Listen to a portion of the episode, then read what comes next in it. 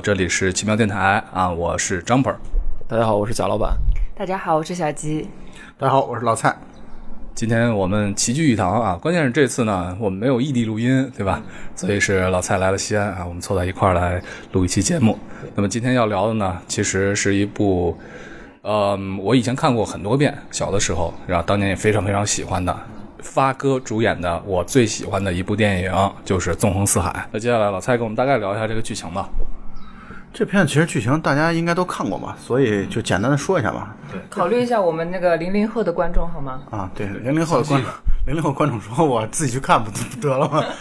那个这片子为什么会录啊？就是其实这个片子要还说一下这个录音的由头。这片子我跟我们台曾经玩过一个，就是内部的很无聊的时候的评选了每个人最爱的十大电影。嗯，结果惊奇的发现，我跟贾老板，我们俩的十最爱的十佳当中有一部。就是相当于重合了，就是这部《纵横四海》。这么惊讶 吗？跟我重合有这么惊讶吗？对啊，因为就只有一部重合，我觉得惊讶在这儿。对对对对对。我以为我们应该十部都重合呢。 哎，你说错了，两部 A 计 划， A 计划我没有在我的十佳啊没有在你里十佳啊，没有在我的在我在我视 角，刚好重合所以这个纵横四海还真是挺不容易的。啊，这个片子能选到这个片子，大家来一块儿聊一聊。对，反正剧情一会儿可以老太太介绍，我只是想说，我小的时候看这个片子，环境应该是在录像厅啊呃，不是，不是，还真不，还真不是。是吗纵横四海，我当时我记得是在西安的一个老的电影院，叫呃光明电影院还是东东风电东方电影院？东风电影院反正有一个光明电影。就特别老那个电影院里边儿哦去看的。然后当时也是跟我爸去看的，我很多这种老电影都跟我爸去看的。看完以后觉得就，我操，这个电影还能这么拍，太牛逼了！就是特别想再看。但你看电就是在电影院看这个电影的时候，那时候能看懂吗？呃，剧情能看懂啊，就是有很多东西我喜欢它，或者有很多新的东西能看出来，越看越喜欢看，是因为就是后来上了学之后，尤其是网络发达之后，就是我记得原来过去在学校里面有那个用那个什么 FTP 或者什么 BT 下的那个资源里边儿有最清晰度最高的《纵横四海》，然后它基本上是属于每个 FTP 里边下载次数比较多的，不能算最多，就比较多的排前边几列，然后一直在我的硬盘上一直都没事干拿出来看，没事干拿出来看。呃，上次我记得我们之前聊香港电影的时候提过这个一个话题，就是那个香港媒体啊，就是评选过，就有一个帖子，其实可能不是香港媒体做的，就是一个帖子说香港黑帮片的十七个瞬间嘛，然后十七个瞬间当中有纵横四海，这个他们给每一个瞬间他都起了最什么嘛，纵横四海叫最浪漫，啊，我后来想了想，我觉得确实非常衬得上这个词啊，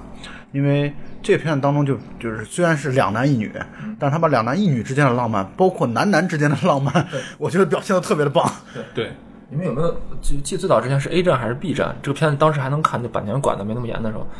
呃那个评论里面那个弹幕啊，最多的时候出现的不是出现在呃这个钟楚红和张国荣等等这些之间的关系，是在周润发和张国荣里边，尤其张国荣受伤的那块儿。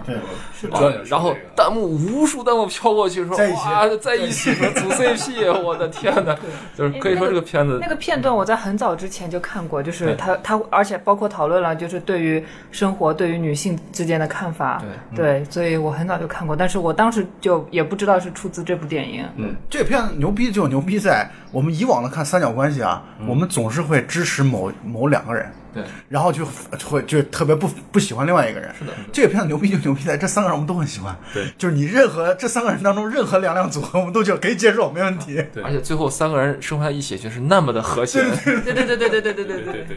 我现在想替这个观众、呃听众朋友们问一句话啊：你们还讲不讲剧情了？ 聊起来收不住了啊！这个这个片子最开始的时候就应该是一公路上的一次偷盗行为的，嗯是的，就是先引出来他们三个相当于是这种大盗嘛，对嗯然后就是偷画的，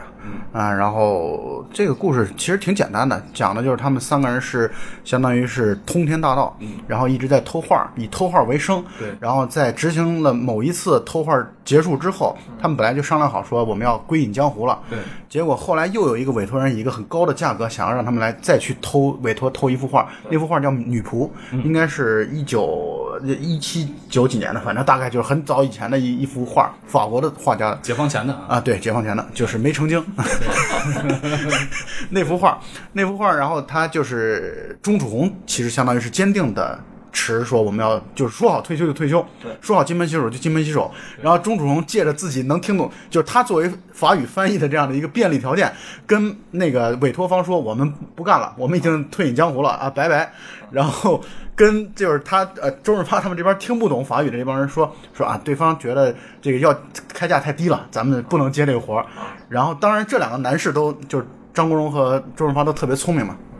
看出钟楚红的意思就是，其实就别让我们去偷画了。然后张国荣偷偷的就把那个画儿的那个就是。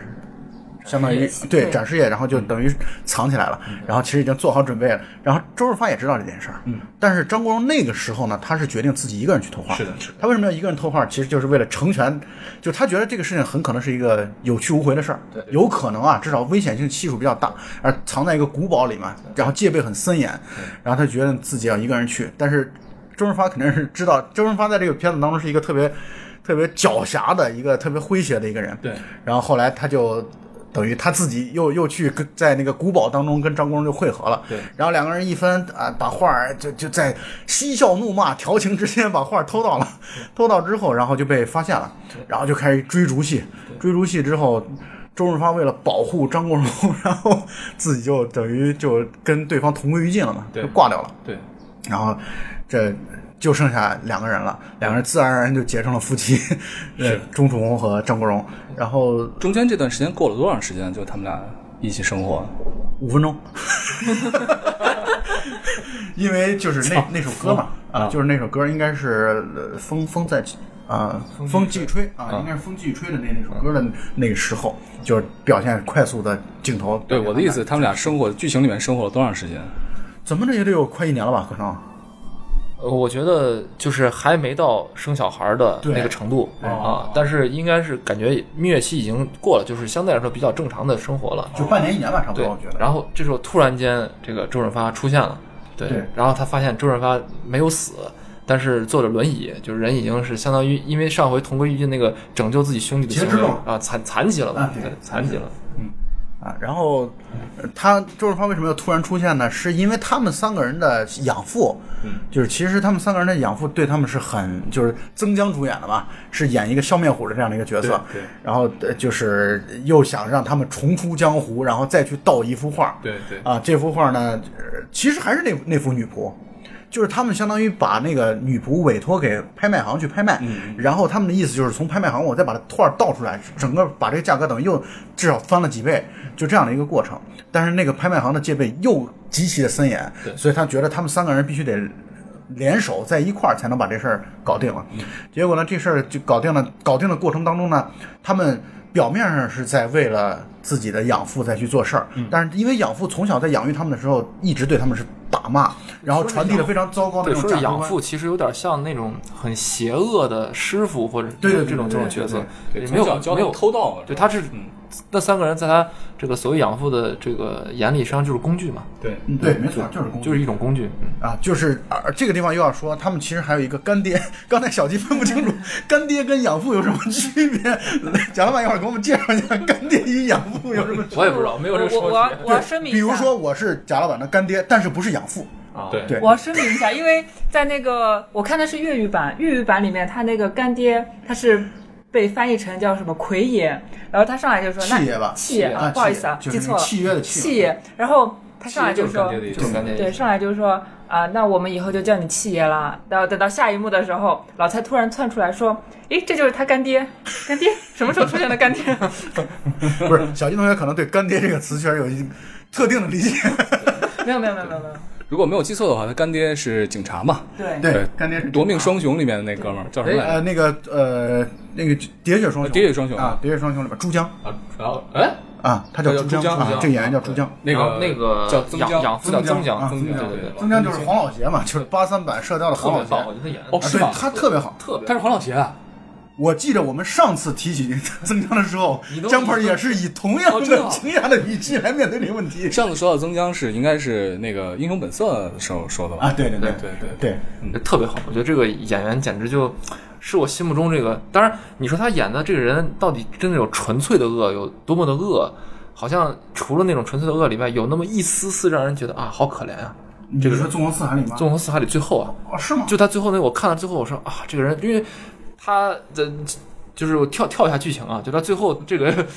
曾江演的这个词儿说，郑张演的这个养父，最后他不是这个阴就是阴谋败败露了嘛对？对然后去最后去颤颤巍巍的去拿那幅画的时候，那幅画通电了，有防盗措施嘛对？他整个人不就是等于是相当于是想在最后这个通电完的那一瞬间就把那画抢下来，嗯，然后呢被这个呃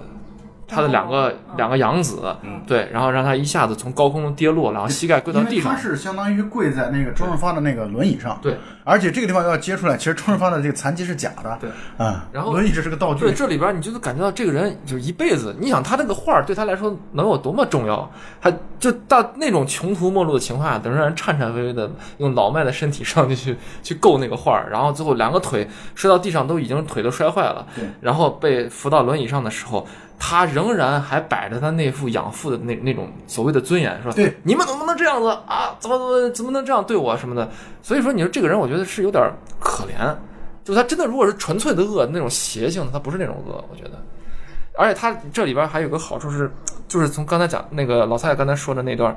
最开始的时候，电影里边演示他，呃，从小把这呃两男一女养大，对，那个警察也是从小看着两男一女长大的，对等于这三个大盗从小就是有正义的父亲和邪恶的父亲，没错两方面出现在他们生活里边儿。然后，但那个时候，那个呃，曾江演的那个人是个真的是个只是一个小贼，偷什么公交车上的那个人的钢笔啊，嗯那是因为他一这种开始给他就示示范范啊示范的时候，就是呃，公交车上怎么偷别人的钢笔，怎么样去这个就是偷别人的钱包，嗯啊，但但是这个呃，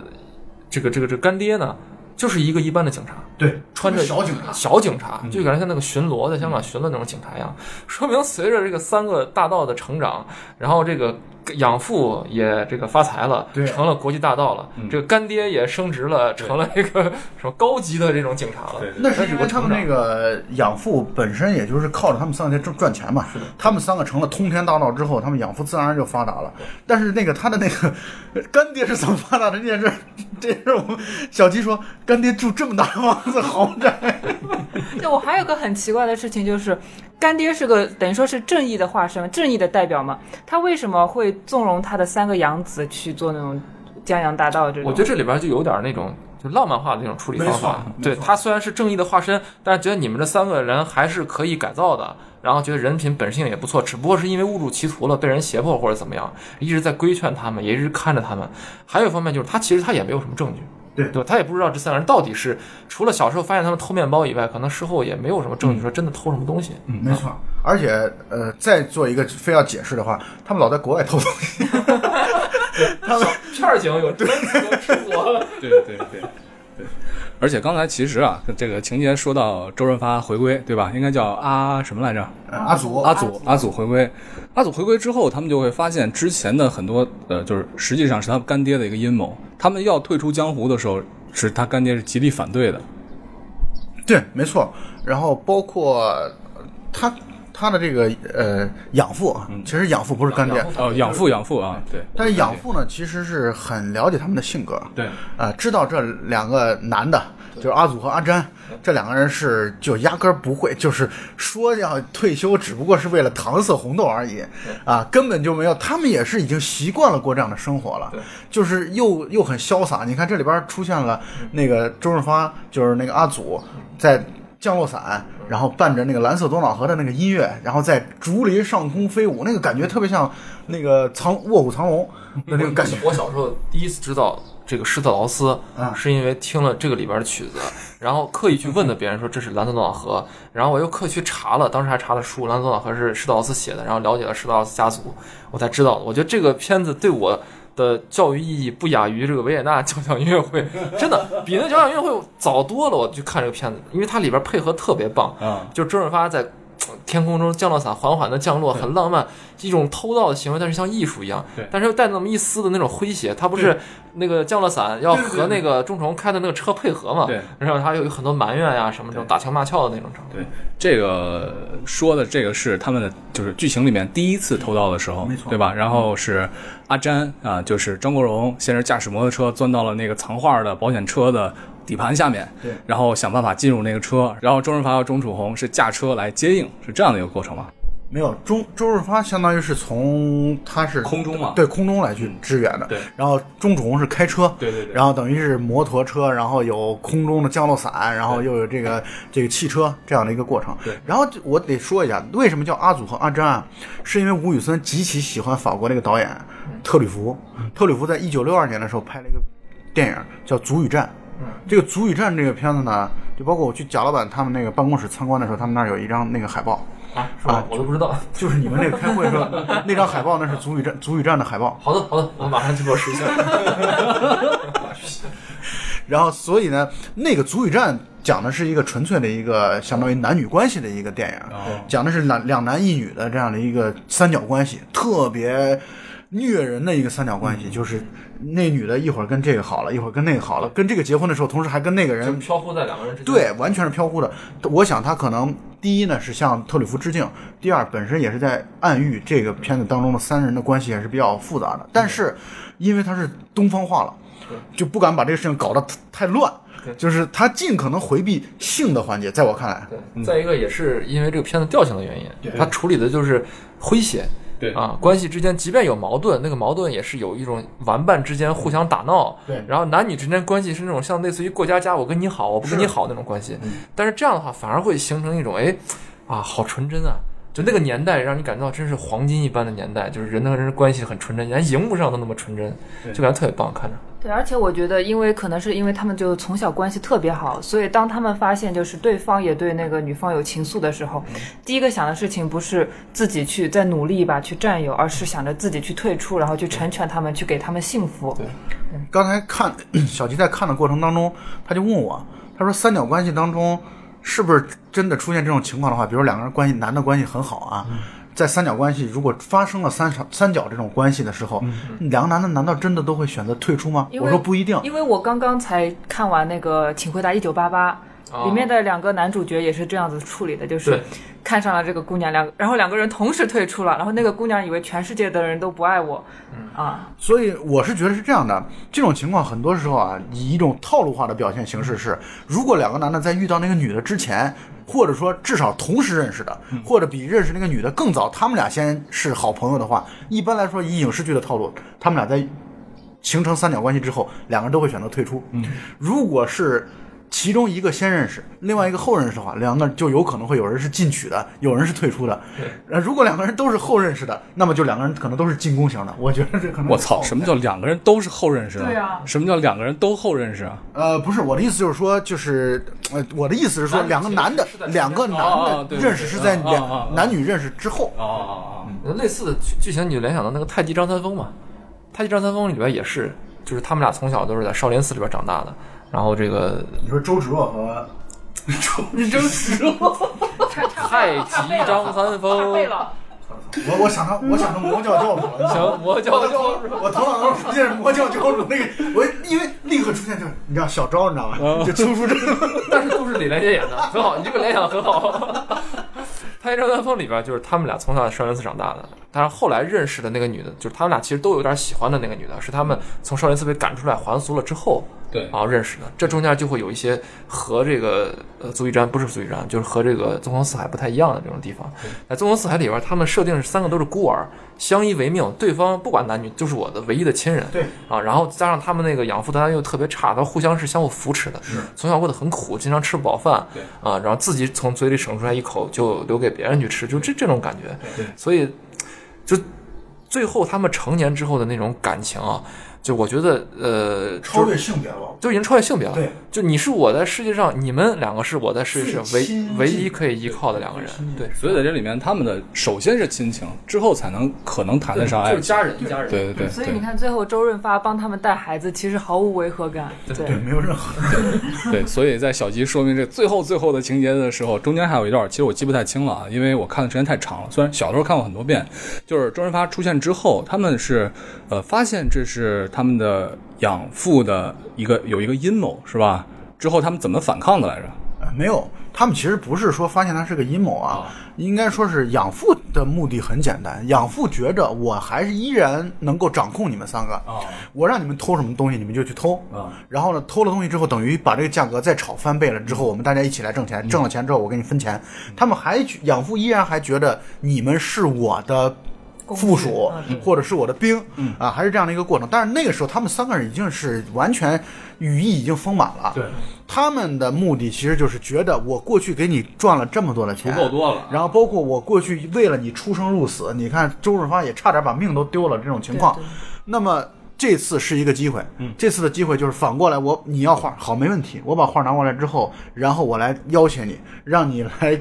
让你相当于大出血嘛。嗯让你，因为他的这个就养父对养父来说，刚才贾老板刚才也说了，嗯他对那一幅画真的是视若珍宝。第一，他很爱画；第二，也能看出来这人就是属于对每一笔钱可能都嗯会，就是有点对，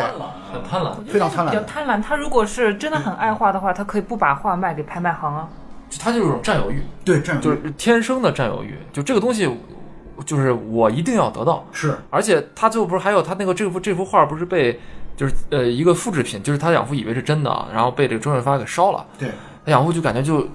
伤痛欲痛绝，欲你知道没吗？就感觉自己的命根子都已经就毁掉了那种感觉一样的。对就是，但是你说他以他的这个财富，这一幅画绝对动不了他的根基嘛。那当然。但是就相当于是这个人。这性格就属于走到街上，如果没捡钱，就算就今天就算 就算丢的那种那种性格，对吧？他一定要占有，只要我老子看见了，我就一定要弄。是这样这等于他就被这个他所追逐的东西给异化了，他最后有一点那种感觉了。是是是，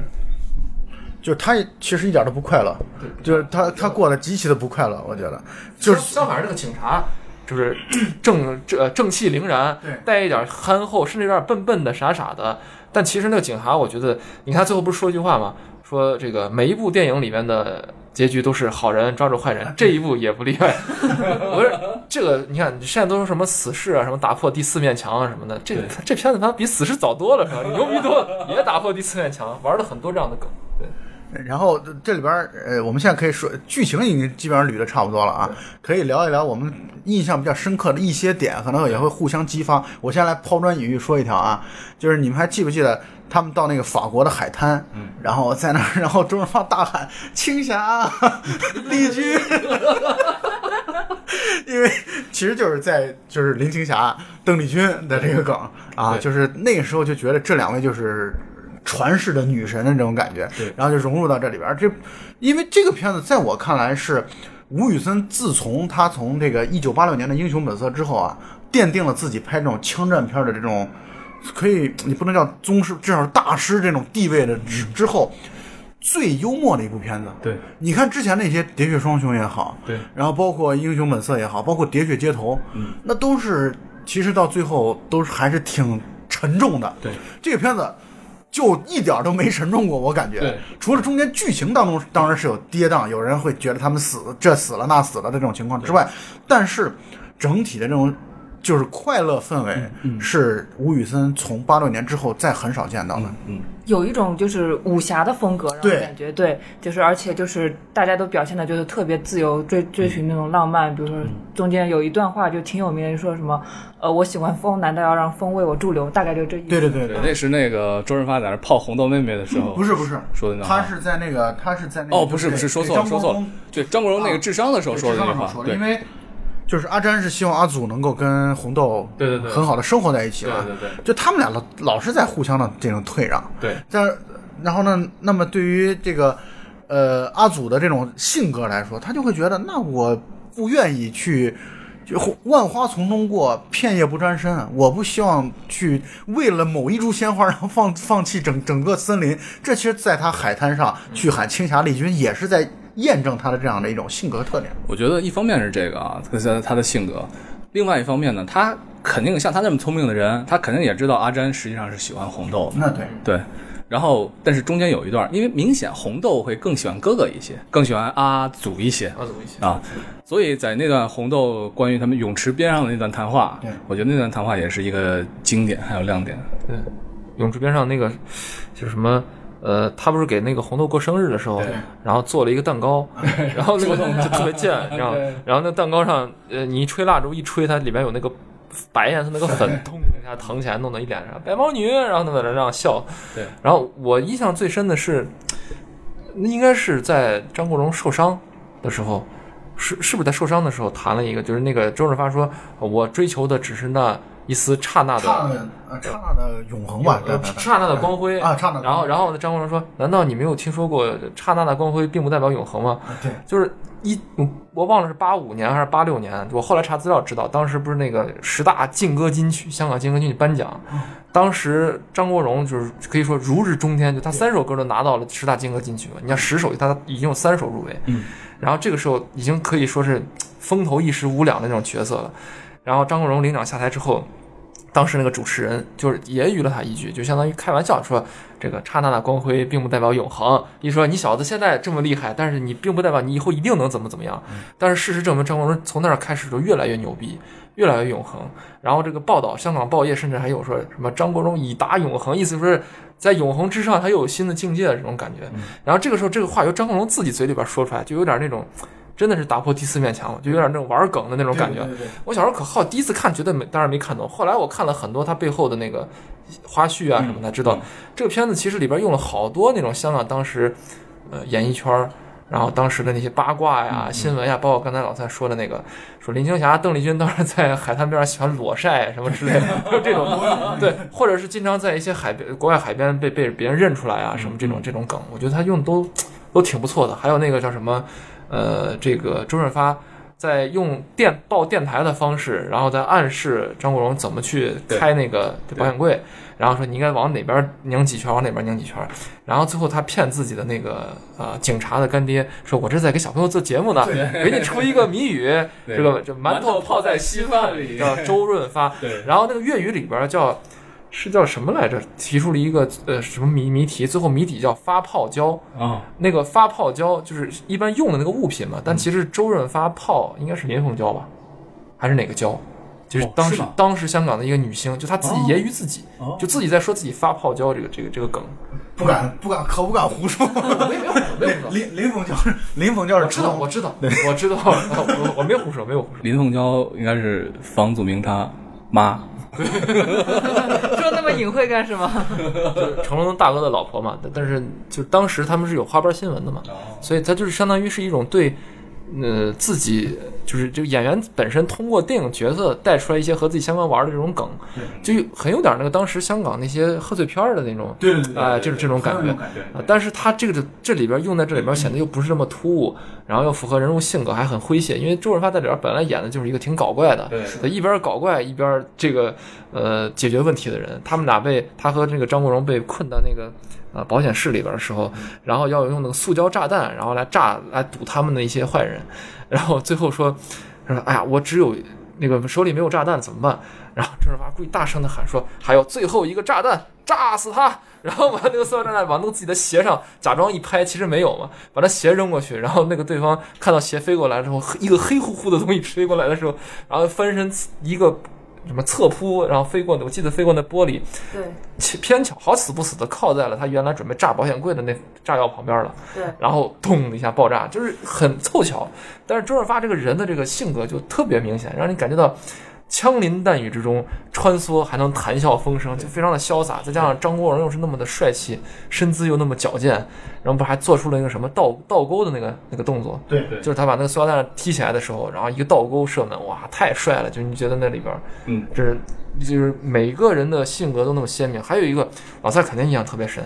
就是钟楚红跳舞那段儿。那对是。我觉得那个真的是可以说是香港电影史上的华彩的没错，几那个个瞬绝间。对是香港影史上的就是出了名儿的，因为就是他当时周润发是坐轮椅嘛，坐轮椅的那种舞蹈，嗯这个绝对是香港电影光影史上的这个就是挥之不去的一个经典的。对，那个我要说说我从小是在哪儿看的这个电影啊？我是在陕西，那个时候应该是西安电视台，每到过年过节的时候，总有那种。相当于春节的那种像七天乐一样的，我之前也提过这个话题，就是他每天都会放好多的，我看那些什么《回到未来》什么，都是在那个电视台上看的。然后他每天要放电影之前，他会有预告，他预告的那一下就是给纵横四海的那一下镜头，就是坐轮椅，然后就是摆起手来，周润发摆起手来坐轮椅的那个跳舞的那个一个一个镜头，所以那镜头到现在都印象非常的深刻。他是作为如果要找那么一小一点儿镜头或者一部分镜头来去代表这个片子的话，可能就会截出那一段来。小时候看那个轮椅这段的时候，我就特别想试一试，坐在轮椅上能不能把自己放倒了，然后再再起来，像周润发跳舞那段那段感觉。对对哎，对，你试了吗？我后来好像试了，后好来像真的坐上轮椅了是吧？呃，对。里面有很多的细节啊，有一个桥段给我印象非常深的，其实就是他们第一次去在那古堡中盗这个女仆这段这个画儿的时候，啊、有那个就是镭射的那个激光的那个报警器，嗯红外然后上那个对他们在中间还拿了个酒杯什么的那一段儿，那嗯，真的可以吗？呃，理论上是可以的，理论上理论上是可以的嗯，但是就是它里边肯定是艺术化处理了嘛，对，然后一边，而而且它里面对话特别怪，然后就是什么，呃，什么杀机四伏，什么哎，真凶，呃，眼见明台高阁，何来杀机？ 然后什么什么话，呃，酒逢知己千杯少，话不投机半句多。然后两个人把酒杯那个往那个红外线那一晃，说众人皆醉我独醒嘛。然后一边配合着音乐，然后像跳舞一样的，一边走出去。然后我我发现他们俩说的这番话，好多的公众号。好多自媒体在说某些话的时候，他们那个动图啊什么，包括最后周润发一个下腰没下好，然后一下摔到地上这个样子，被用了无数遍。没错就，真的就是那种很精彩的，就跟那个周星驰里面有很多电影里面镜头被反复使用是一样的。这个片子当中的就是它本身是一个特别诙谐幽默的一个片子嘛，但是这里边的这种装逼或者这种带有文化文艺成分的东西一点儿都不少。首先先说第一部分，就是它这里边有好多的名画。嗯啊是的，片子最开始的时候，一开始的那个安慰那个馆长说你的画就是好像你的画被偷了嘛，那个馆长，那法国的那个那个美术馆的那个馆长嘛，然后安慰的时候，那个那个画是意大利画家莫迪里阿尼的，和那个名画。后来有一次莫迪里阿尼的那个画展，我还去看了，我看就看每一幅的时候，都感觉像是在看《纵横四海》里边那个画的感觉。走，赶紧。然后还有后来他们那个在呃，他们那个干爹，就是周润发在他干爹那幅有一个大幅的图的画，那个是法国画家亨利·卢梭的《右舍者》。哦他放这幅画本身也就是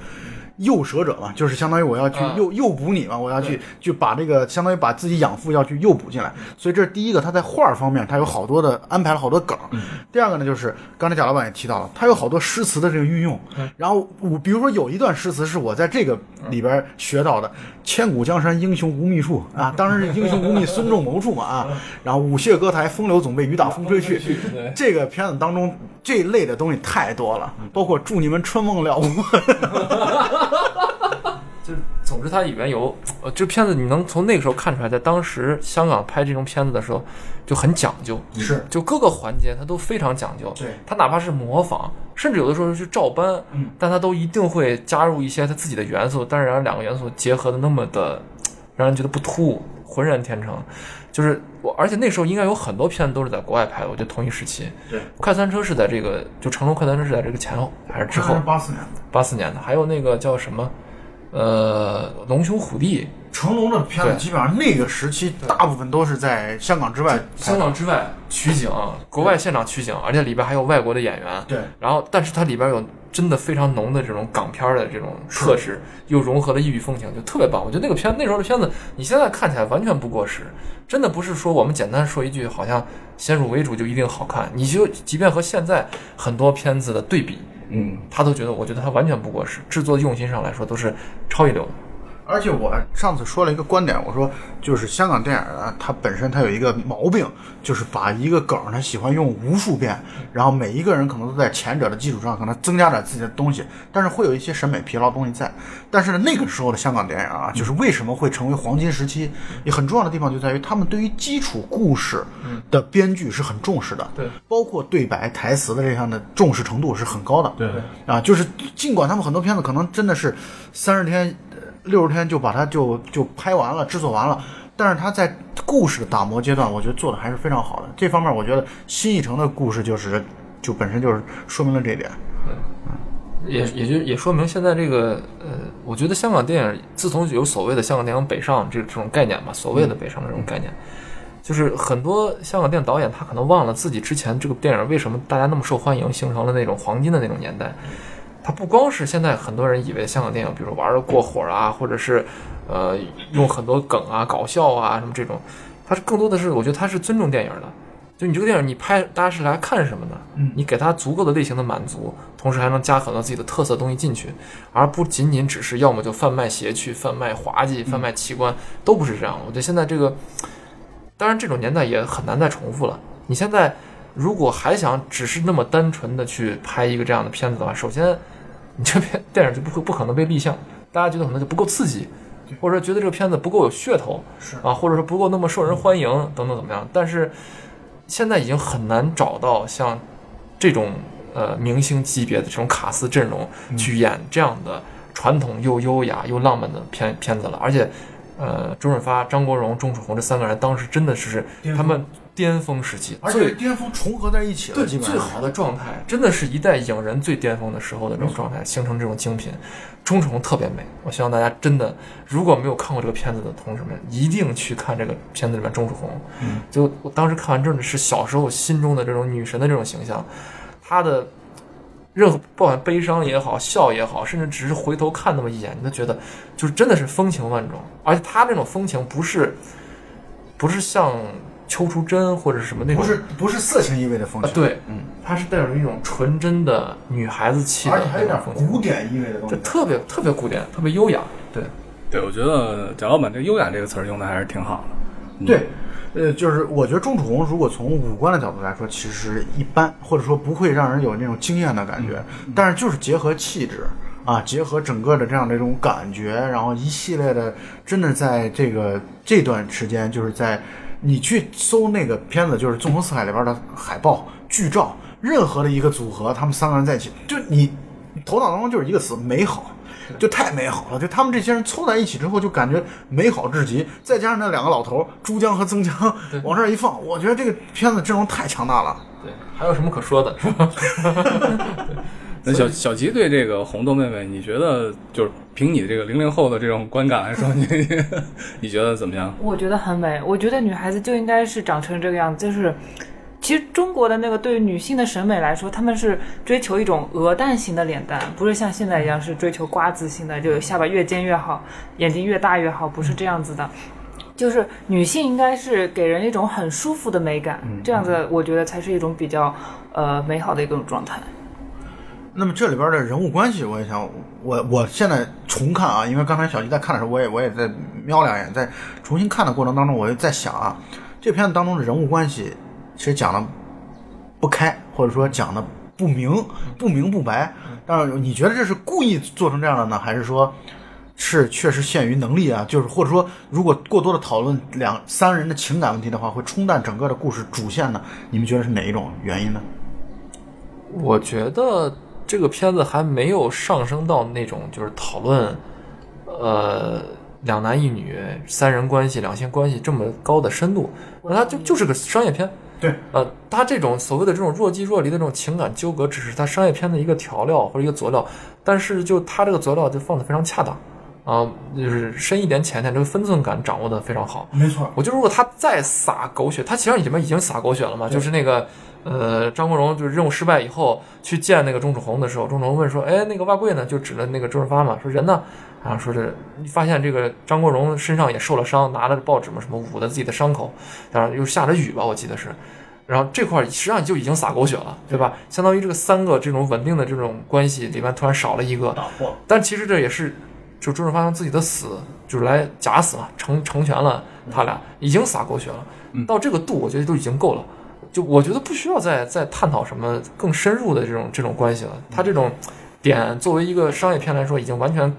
够人去去感怀、去去感叹了。对他如果就对于一部这样子，就是他是还是主线，还是讲一个三个人的感情以及一个偷画的一个主线嘛？嗯他如果继续讨论两性关系，讨论的太多，其实也没有必就会要。冲淡你这样的对一冲个淡，确实就会冲淡一个作为商业片的一个节奏感。而且你刚刚好这种朦朦胧胧的这种三角关系，带有点儿点儿暧昧，就是人和人，就是三个人当中任意两个人都是互相暧昧的那种状态。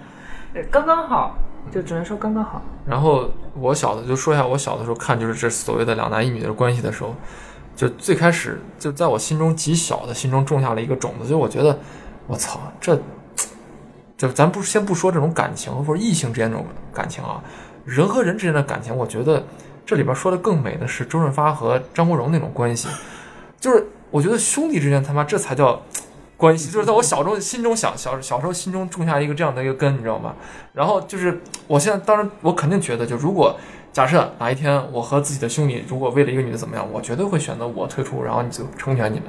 因为你不能因为这样让兄弟没有没有我的兄弟做，就有那种小的时候那种小的义气的那种对义气那种憧憬，在两个人话也不多，但是坐在一起惺惺相惜，看着远方海平面上升起那轮那轮朝阳的时候那种感觉，我就觉得这块儿特别棒。我在我甚至就是种下了那种英雄主义的那种，或者是为了成全别人，然后自己怎么的那种英雄主义的所谓英雄主义啊，很可笑的这种英雄主义的一个小的种子在自己心里面。那确实，因为我们从小看的这些片子，大部分都是其实是宣扬这种观点的，嗯吴宇森的，然后《古惑仔》的，对啊，这种片子其实说到底都是在宣扬这种男男男之间，只有娘炮才要怎么怎么女人， 然后真正的男人就应该去怎么男人的那个。我我特别你们要我特别怎么信拦着，我我特别相信那个贾老板说的，对吧？然后只要这个姑娘长得不是特别好看的话，OK，那 个， 那你觉得说到这个啊，你贾老板，你觉得在蛙龟再次出现的时候啊，就是阿祖再次出现的时候，钟楚红到底是继续依旧爱着阿祖呢，还是已经他的情感都转移在阿詹身上了？我觉得这里边儿他就巧妙的回避了一个，就是男女之间，你比如说很少有亲吻的、强吻这种镜头，对吧？对，呃，就是他的关系都处在那种纯，就像就像三个学生一样，是纯纯的拉个小手啊，什么这种开个小玩笑啊，嬉笑怒骂一下，存在这样的一个状态。嗯，所以可完能全回避了性的对东西，但是其实到片子最后，那个张国荣和钟楚红是有小孩儿的嘛？对对然后他们三个呃快乐的生活在这个一起的时候，那个周润发的角色是奶爸嘛？对对就是他们相当于家里边的这个女的闺蜜，男的兄弟嘛，就是在一块儿住着呢。这是一种童话式的一种处理方式完全童话，他已经回避了、规避了这个对哦钟楚红自己的选择。其实，在这里边，钟楚红完全就是一个随波逐流的，就是他两个都喜欢，他绝对不会去主我动同意分这个辨的观点，。我完全同意这个。我还是那个那个观点，他们每个人都是比都是喜欢另外的两个人，而且对另外两个人的喜欢好像感觉不分彼此、不分伯仲的，对，就程度是差不多先的是。亲人，嗯，对，就是比如周润发，我既爱张国荣，也爱钟楚红；钟楚红，我既爱周润发，又爱但是唯哎张一国能荣。让你感觉出来这里边有男女这种区爱的区别的，就是那张国荣可能有些嫉妒，对吧？他显现出了一些一丝自己对于对周润发和钟楚红过于亲密关系的那种嫉妒的那心是理一的。开始的时候一开，始那是一开始的泳池部分内幕啊戏就有那是一开始的时候，就是他表面上是说对你周润发就是阿祖，你对红豆太差了。对但其实他的意思就是你他 妈的这个红豆这么那个你，如果然后要你是我对，我如果要是肯定我，更好啊我会把我的更好。他那个时候，因为呃，这里边还是会有那么一点点的三个人的年龄差，但是点到即止，对这这种分寸很好，包括这三个人的年龄差，就是这个阿祖的年龄是三个人当中最大的。老大哥，然后呢，阿詹呢本身会有一点，阿祖有一点，你得作为我是弟弟，你得稍微让着我点儿。那所以呢，他就会有一些撒娇的，或者说有一些这样的一种，对嗯对嗯就是表表露自己情绪的，不像这个阿祖，他完全我觉得在笑面虎当中把自己这种情绪完全消解掉了。包括这个阿詹作为一个年轻的小弟弟，然后经常还有一些作弄、开玩笑嘛，对就作弄作弄阿祖那种镜头。其实这就是我们经常会在小一点的人身上看到，他们对自己的哥哥或者姐姐，他用这种恶作剧的方式，可以说是软性惩罚，但是同时又是提示自己的存在感。我觉得这个就是他这个人物的性格设计的相当棒，他所有里头说的话。他做的事儿，包括以他的视角拍出那些画面，都完全代表着这个人的性格、人动设机、对人设啊对，都是经过精心设计，没有废对品。就是你看完之后，他除了搞笑以外，对，呃，嬉笑怒骂以外，没有废品。而且在啊、阿祖再次出现之后，就是已经坐在轮椅上之后，再次阿詹带着他去见了红豆。其实当时三个人的反应，那个那段设计，我觉得还是非常到位的，很巧妙，也很微妙的那种感觉。对，嗯，有一点微妙，有一点暧昧，这样就就是其实这个度我们不需要把它说开，嗯我们也很难说开，他们自己剧中人都很难去说很难去明白这中间到底是我跟你一定是怎样一。不一一定不是怎样，不会有这样界限没有那么的清晰，嗯但是我很同意贾老板刚才说的，我觉得他的这个度就是把握，就是我说剧情走的这个度到这儿就够了，你再多说一点，可能就会有点画蛇添足了。但我觉得在那个周润发给张国荣治伤的那一段，其实他有一点伏笔吧，我觉得有点暗示的感觉，就是说，呃，周润发说到那个就是呃。就是你追你爱一个人，你不一定非要占有他。但是张国荣他说的就是，女人不是风，不是花，女人是要疼爱的。嗯对我觉得其实可能这也是一种伏笔吧。对，所以他们后来的关系也就印证了这样的是的观点嘛。是的其实，所以到头来，红豆妹妹他们才是人生赢家。那可不，那可对啊，是啊，就对是 相当于两个人生之气都在自己的身边啊。对，呃一个顺利的转化成为哥哥闺蜜，对吧？对嗯一个成为了自己的丈夫，对，啊而且最后的情节是我记得是，呃，就是发周润发，呃，阿祖其实他是要离开的，对，但是最后又改变主意了，还是要留了下来，对吧？当一个但成是功的半奶推爸半。就，他是半推半就 的，表面上看着是要离开的，但对对说那那个话我我印象也很深刻，说这个那个现在馅儿都有了，就说你不是说要做干爹吗？ 然后说现在馅儿都有了，摸着那个红豆的这肚子，说馅儿都有了，来不来？我刚才看到你们三个在在聊这个故事过，突然间有个走神儿，嗯，就是我想我想感慨一下，就是可能是纯粹私人的感慨，就是小的时候看很多电影的时候，你可能都被那些光影去抓住了，嗯被那些情节，被那些人物之间的那种关系，表面上的那些刺激、嗯惊险、浪漫，那些喜剧所抓住，然后你可能看不到片子后面那些东嗯西。当你长大的时候，你在反复看这个片子后面东西的时候，你会可能会更会去在意，比如刚才这个老蔡说的，阿祖和阿詹后来怎么样了，对吧？他们谁更爱红豆？红豆有没有抉择？他自己有没有挣扎？那他们这个当这个周润发消失一年的时候，他们两个是之间是一个什么样的关系？经过了什么？这可能真的是我们成人以后，我们有了阅历之后，对，可能撕开了我刚才说的那些表面上的那种平淡、朴素、纯真，你可能觉得后面应该有什么。然后当你回看的时候，当你意识到自己觉得应该有什么的时候，其实你的年少时光已经离自己远去了。 那是我觉得年少时光就伴随着这些电影儿，就相当于被这电影封存了。嗯，有的时候我回看这种老电影的时候，我觉得其实也好，就这样也好。你比如说，甚至我我看的老电影老到什么程度，甚至那种过去老的黑白的国产片儿，顶云上，呃， 操！你怎么不 说《火车情站》呢？他妈那时候我还没火 没生出来呢。说的好像定云山你生出来的似对，的。就是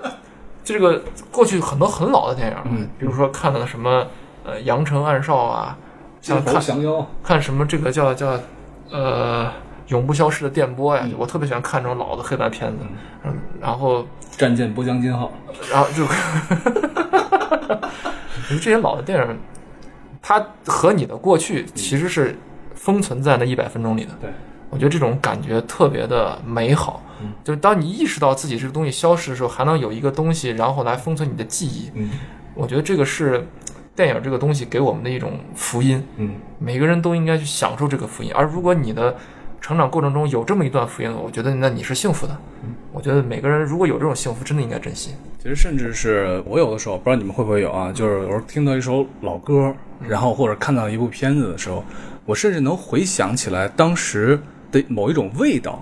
就这种挺奇妙的感觉，就是某一种味道或者气味或者是一种什么样的香味的一种味道，就而且这种味道呢，只能朦朦胧胧的，并且你知道它已经离你远去，哦嗯，就这种感觉红身上的味道吗？ 啊，对。是跟他一同行观影可以的姑娘身上的味道，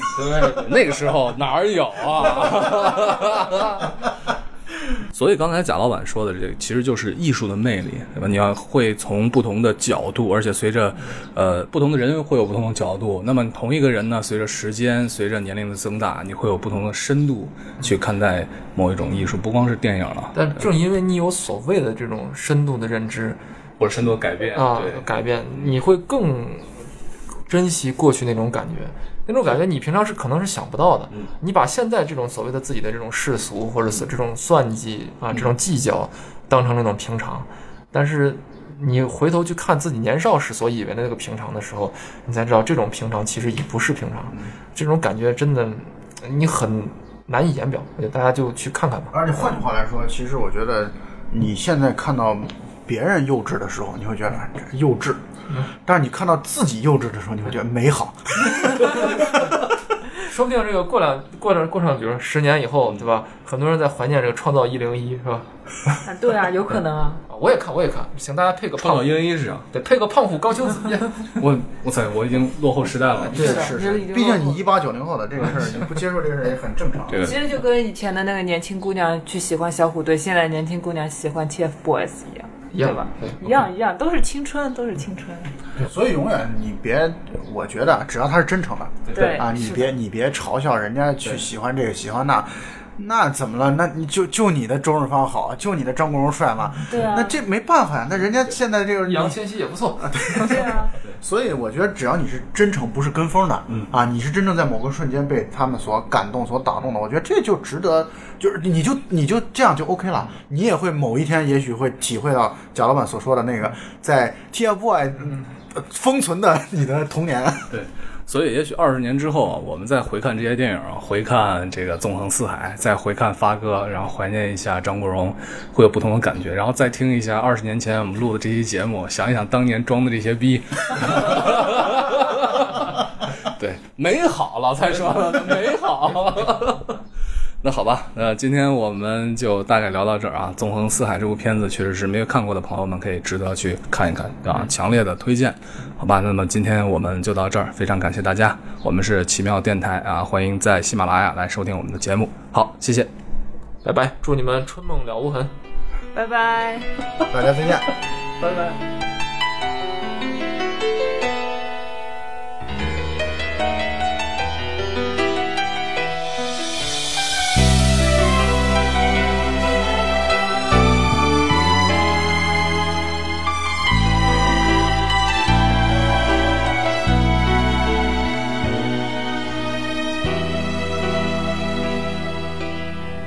无谓问我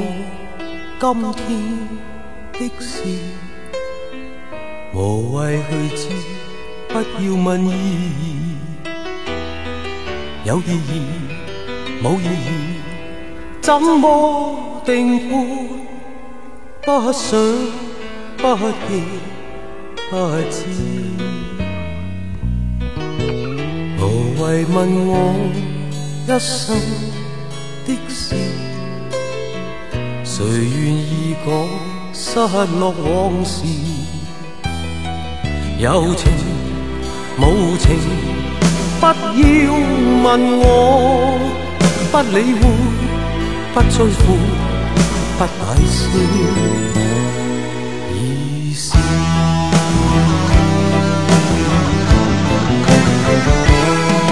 无泪无语，心中鮮血涌出，不愿你知。一心一意奔向那未來日子，我以後陪你尋觅好故事。無謂問我傷心事，無謂去想，不再是往事。有時有陣時不得已，中間經過不會知，不會知。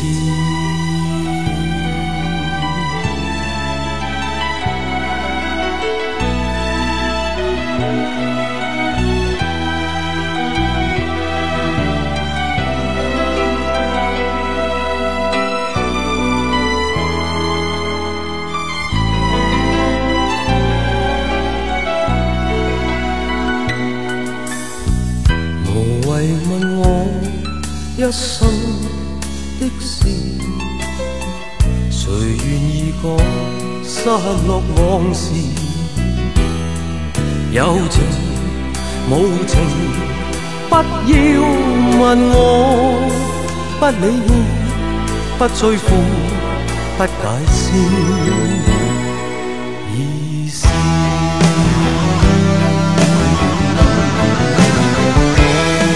无泪无语，心中鮮血涌出，不愿你知。一心一意奔向那未來日子，我以後陪你尋觅好故事。無謂問我傷心事，無謂去想，不再是往事。有时有阵时不得已，终究经过不会知，不会。